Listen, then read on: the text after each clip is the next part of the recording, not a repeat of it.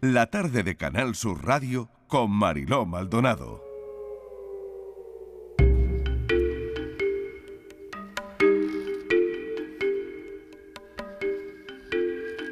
Ya saben que a esta hora llega la tarde en tu búsqueda. Siempre los miércoles nos ocupamos de los desaparecidos que tenemos tanto en Andalucía como fuera de nuestras fronteras y buscan en Algeciras a Juan Carlos Ramos Mantero. Ya saben que también a esta hora regresa Patricia Torres. Patri, estás por ahí ya, ¿verdad? Sí, aquí estoy, Marido. Buenas tardes. Luis Algoró, que se incorpora también esta tarde con nosotros. Luis, ¿estás?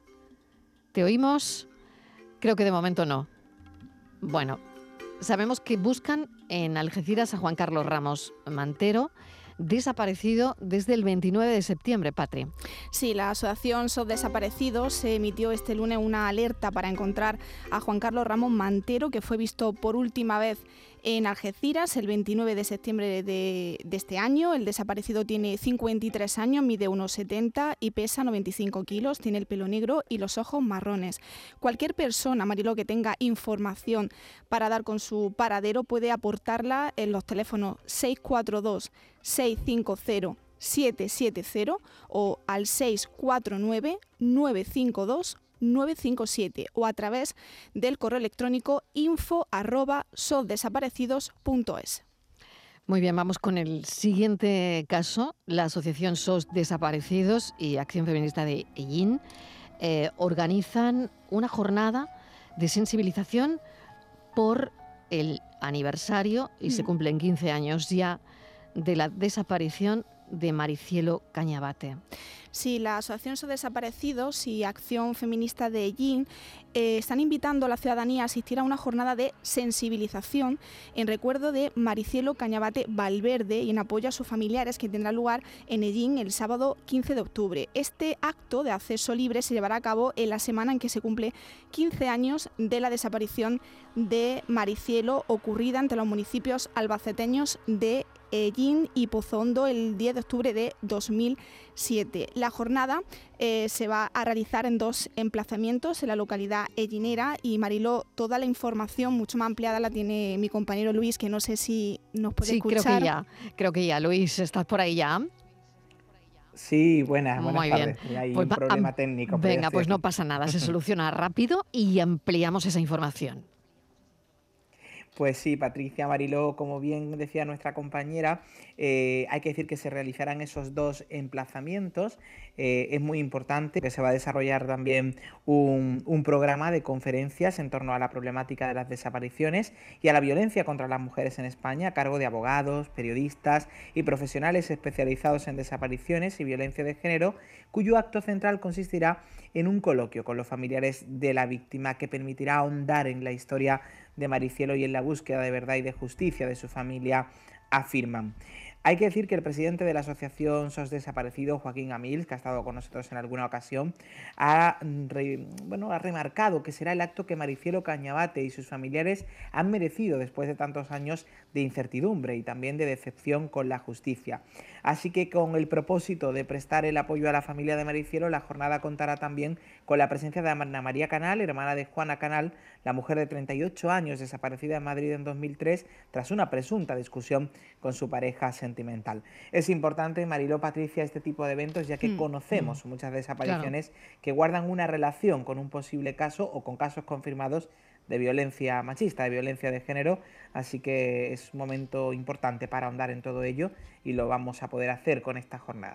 Totalmente, totalmente de acuerdo y, esa importancia, ¿no? Mm, y este caso que pone Luis sobre la mesa tan importante, ¿no? Por, por todo lo que cuentas. Hoy abordamos también el caso de María Josefa Carnero, eh, desapareció a plena luz del día. Eh, nos tenemos que ir al día 7 de julio del año 2018 en el barrio de Contrueces en, en Gijón, Patri. Sí, ese fue el último día que se tuvo noticias de la gijonesa Mara Josefa Carnenero, de 45 años, vecina de Contrueces, que había dicho a sus familiares que saldría un momento para comprar tabaco y helados, pero que jamás regresó. Mara Josefa, más conocida como Mari, sufría una gran depresión y había tenido un intento de suicidio. Se han cumplido cuatro años de su desaparición y la investigación sigue abierta a la espera de alguna pista que permita revelar a sus familiares qué le ocurrió a Mari. Fueron muchas las personas que se movilizaron para encontrarla. Se realizaron batidas por parte de la Policía Nacional, pero nada se consiguió para aclarar lo que ocurrió ese fatídico 7 de julio, Mariló. Jenny está al teléfono, que es su hija, es la hija de Mari. Jenny, ¿qué tal? ¿Cómo estáis? Hola, buenas tardes. Bueno, pues como me imagino que todas las familias en un sin vivir de pues no saber, para bien o para mal, qué, pudo ocurrir ese día hasta el día de hoy que no sabemos absolutamente nada. ¿Qué pasó ese 7 de julio? ¿Cómo, cómo estaba ella ese día? Eh, ¿Tú estabas con ella? ¿Estuviste cerca de ella eh, ese 7 de julio? Eh, sí, hacía pocos días que había salido de la unidad psiquiátrica porque, bueno, la diagnosticaron como simplemente pues una mujer con un poco de depresión y desbordada. Me la mandaron sin ningún tipo de, medicación más que para, para dormir. Y me dijeron que la dejáramos hacer vida normal porque no consideraban que fuera una persona suicida ni, ni reincidente, que simplemente había sufrido una depresión y se le había ido un poco de las manos. Así que nada, yo pues yo me fui a hacer la compra, tocaba hacer la compra, era mi, mi día de descanso, se quedó en casa con mi padre, que vivíamos todos en la unidad familiar, y nada, al llegar estaba mi padre muy preocupado de que tardaba demasiado en volver de, la calle porque, bueno, le había pedido bajar a, comprar ella misma el tabaco, la había visto un poco animada y, bueno, se confió de que no, no pasaría nada, si nos habían dicho. Y nada, fueron pasando las horas, las horas y, lógicamente, como ya estábamos en antecedentes, yo no tardé ni cinco minutos en reaccionar, bajar a buscarla, ir a poner una denuncia, todo en la misma tarde, publicarlo en Facebook, enseguida eso se empezó a compartir al día siguiente pegar carteles todo lo más rápido posible, buscarla, mucho antes de que empezaran las batidas, pues con amigos, familiares. Pero nada, lo único que sabemos tiempo después, porque las imágenes tardaron en llegarnos, es que bueno había comprado una botella de, de JB en la tienda al bajar y se había, se había ido con ella y bueno, mi padre confirmó también unos días después, porque con los nervios no se dio cuenta, que se había llevado la medicación de él, de un tratamiento. Suponemos que para repetir lo que no pudo conseguir aquel día en casa, un mes anterior pero bueno, mm. no sabemos. También quiero confirmar con esto, porque se repite mucho la situación, que mi madre para nada era alcohólica ni estaba en ningún mm. tratamiento. Simplemente supongo que era la idea que se le ocurrió por lo que fuera y lo hizo así con una botella de JB, pero no, mm. es, una persona eh, alcohólica. Es, ¿eh? increíble, eh, Jenny. Es increíble sobre todo lo que cuentas, ¿no? A, los, a los cinco minutos a los cinco minutos de bueno de saber que, que, no volvía, ¿cuánto tiempo habría pasado? Eh, no mucho pues, tiempo, ¿no? No, mi padre estima que una media hora, 40 minutos. a la media hora hmm. de no saber nada de tu madre. Sí, sí. Todo el mundo empezó a buscarla. Bajasteis a buscarla por todos sitios. Sí, sí, claro, porque la tienda estaba debajo de casa, era imposible, se podía haber entretenido lo que fuera, pero como sabíamos que estaba lo que había hecho hace un mes, lo que me, mm, a ver, el susto lo tienes y tú, bueno, voy a bajar a ver qué está haciendo. No, no tanto ha desaparecido, voy a bajar qué está haciendo, qué está ocurriendo. Cuando ya no la ves en las tiendas, y te dicen que sí que ha estado en ellas, pues es alarmante. Empiezas a dar una vuelta por el barrio, rápido a ver si está hablando con alguien, ves que el teléfono se lo ha dejado en casa, ya ves cosas que no cuadran, pasa una hora, no aparece, pues rápido a la comisaría y rápido a buscarla todo el día. 7 de julio del año 2018. Patri. Hmm, eh, buenas tardes, Jenny. La, la opción que, que barajabais eh, los familiares desde un principio, y tú la has comentado, la de un posible suicidio, pero desde el departamento de, de la UDE, de la Policía Nacional, que están encargándose del caso de la desaparición de tu madre, te han dicho que la buscan viva, ¿no? Sí, sí, sí, que su, bajo su experiencia de años me repiten lo mismo, que no consideran que con el tiempo que ha pasado y las búsquedas que se han hecho, las fechas y las condiciones en las que ella estaba, que hubiera aparecido algo, que es imposible que, esté muerta. No sé hasta qué punto ellos se atreven a mojarse hablando así un poco mal, hmm. a algo tan, tan fuerte, ¿no? Pero bueno. Hmm. Yo, escuchándote, Jenny, porque nosotros en la entrevista previa, Marilo también, hmm. me, me, sorprendía esa entereza a la hora de, de hablar.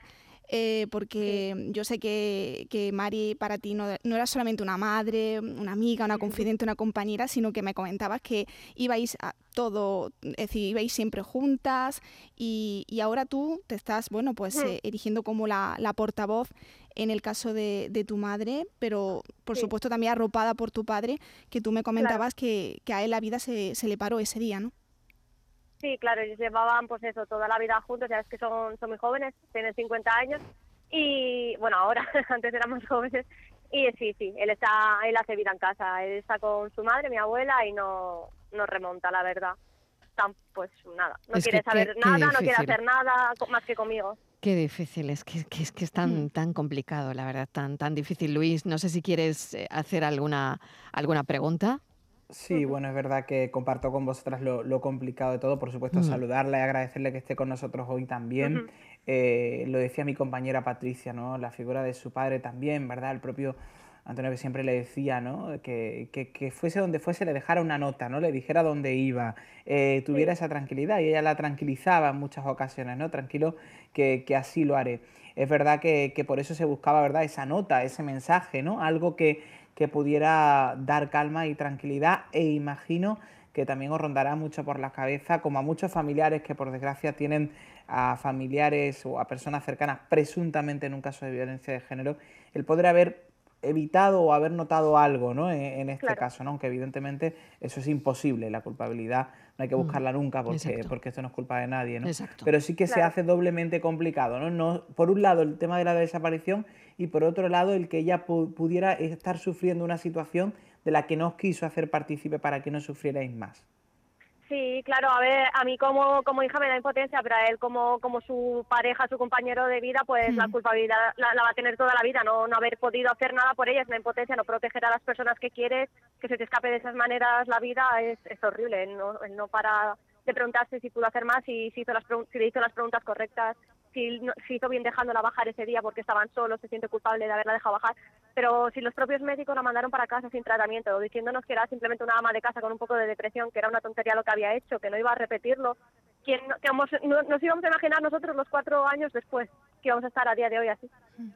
Con Para una nada. Totalmente. Para Es nada, que no- para nada. Esto no, no, Claro. yo creo que nadie, Y- nadie lo y puede, bueno, yo lo de la nadie se puede ver en su matizar es que- situación. Sí, sí. que no es que eh, a mí ya me tachan de frialdad, pero bueno, también tenéis que entender que son cuatro años explicando mu- ya Totalmente. muchas veces la misma historia. Entonces llega un punto claro. que ya es como que no te lo crees. Yo ya la cuento como si estuviera contando la historia de una amiga. Mm. Sí. Nunca te crees que es tuyo. Entonces yo ya lo cuento fríamente, pero porque es que no nos queda más de, no, no me queda otro remedio que tirar yo por delante, por mí, por mi Mm. padre y por, por nosotros. Ella, Mm. la decisión para bien o para mal la tomó ella y nosotros no tampoco, siendo fría, no se nos puede parar la vida para siempre por ella. Es cruel, pero es que también a mí por una parte tengo esa rabia, esa crueldad de decir, ¿por qué no piensan, sabes, en las consecuencias de, jolín, sabes? De apoyarte en un Yo entiendo que es duro, pero es que también tienes una rabia interna de, de como hija, de cómo, ¿sabes? Una madre te puede Jenny, hacer te algo así con la relación que tenemos. Te entiendo perfectamente. Pero también, también Mm. entiendo que ella en ese momento Claro. probablemente solo quería aliviar su dolor. Sí, desaparecer, está claro. Solo quería eso. Entonces, Sí. te entiendo a ti Mm, y la entiendo a ella. Claro, sí, sí, no, Eh, sí, me y es, poner y es todo, es todo muy, muy difícil, la verdad. Jenny, te agradezco enormemente, enormemente que hayas estado con nosotros. Estaremos en contacto y mil gracias porque lo has explicado muy bien Mm. y Vale. porque hemos entendido perfectamente en qué punto estás ahora mismo. Sí. Gracias, un saludo enorme. A vosotros, Un abrazo, gracias, Jenny. hasta luego. Quiero ir antes de irme a otro caso. Piden colaboración ciudadana, lo sabéis, lo hemos contado aquí en el programa para encontrar a Manu, 23 años, que desapareció el viernes. Eh, nada, tenemos un minuto y pico para recordarlo. Complexión delgada, altura 1,68, llevaba un chaquetón North Face negro ajustado con, con capucha y desde el viernes 30 eh, la última vez que se le vio en la zona de los Escolapios, ¿no, Patricia? Sí, no hay ninguna pista fiable sobre su paradero que permita establecer un radio de búsqueda y tratan de encontrar algún rastro que les pueda llevar hasta él. La madre del joven Charo que estuvo con nosotros eh, este lunes pues eh, nos comentó que dejó una nota en casa de su padre la que advertía de que se iba y pedía que no lo buscara. Se marchó sin dinero, sin documentación y sin el móvil, Mariló. Así que muy pendientes de, de cómo va avanzando este, este caso. Muy pendientes de, de Manu y, y bueno, esperemos tener pronto buenas noticias. Gracias, Luis Algoró. Muchísimas gracias, un abrazo a los dos. Gracias, Patricia Torres. A ti, un beso. Hasta la semana que viene.